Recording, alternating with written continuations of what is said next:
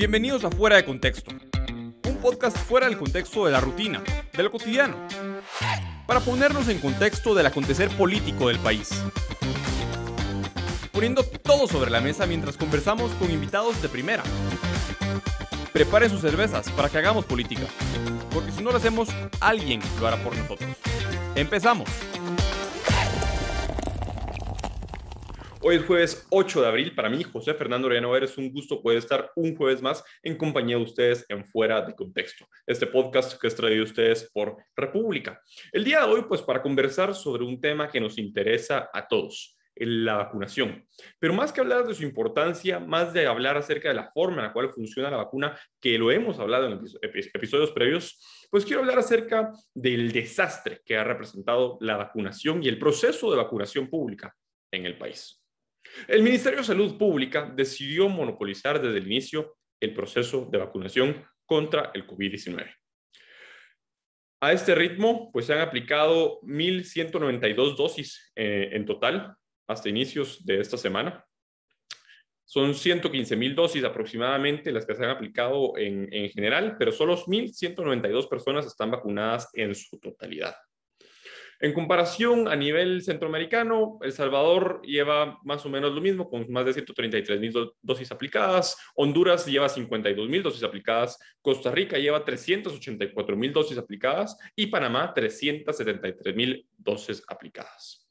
Al ritmo al que el Ministerio de Salud ha venido vacunando desde el 27 de febrero, para que los 11.3 millones de guatemaltecos menores de edad pudieran haber recibido por lo menos la primera dosis de la vacuna antes de que termine el año, se requeriría que desde pues esta semana hasta el 31 de diciembre el Ministerio de Salud aplicara sin descanso, ni días de descanso ni fines de semana, más de 41 mil vacunas, más de 41 mil personas diariamente.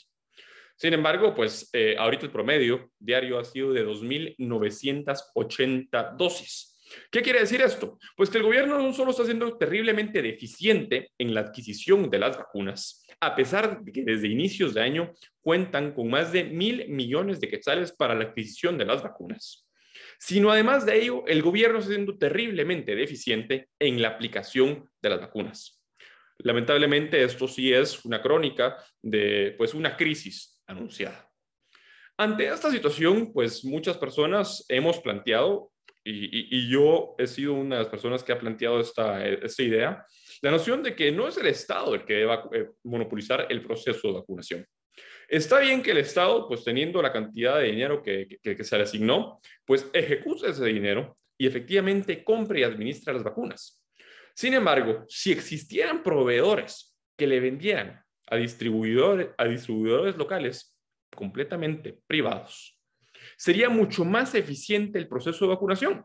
De manera tal que quien quiera esperar a la fase de vacunación, según el plan de vacunación del gobierno de la República, para vacunarse gratis, y gratis entre comillas, porque al final son vacunas que hemos pagado con nuestros impuestos, pues podría hacerlo. Pero quien quisiera poder vacunarse de forma privada, también podría hacerlo. Muchos ante esto han planteado que se pretende privatizar el proceso de vacunación y nadie está hablando de eso. Lo que se está hablando aquí es que el Estado cumple ese rol subsidiario de aplicarle la vacuna gratis a todas aquellas personas que pues no puedan pagar por su vacuna, pero que quienes puedan pagar por su vacuna puedan hacerlo, que quienes puedan importar la vacuna puedan hacerlo, porque esto agilizaría muchísimo más el proceso de vacunación. Además, pues incluso, aparte de, de, una, de una forma u otra, buscar que el sector privado los empresarios de la, salud puedan comercializar la vacuna.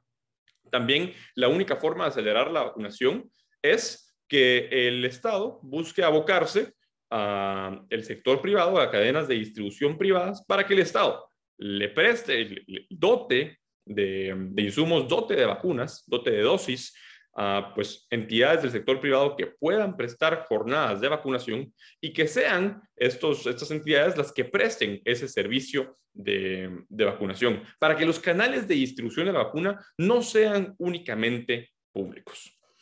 Dentro de otros temas, también es importante pues, mencionar que el proceso de, vacunación es un proceso que debe ser eminentemente voluntario. Nadie debe estar obligado a, vacunarse y más ridículo aún, nadie debería pues, necesitar la vacuna como requisito para bajar, para moverse, para, para permanecer en establecimientos comerciales.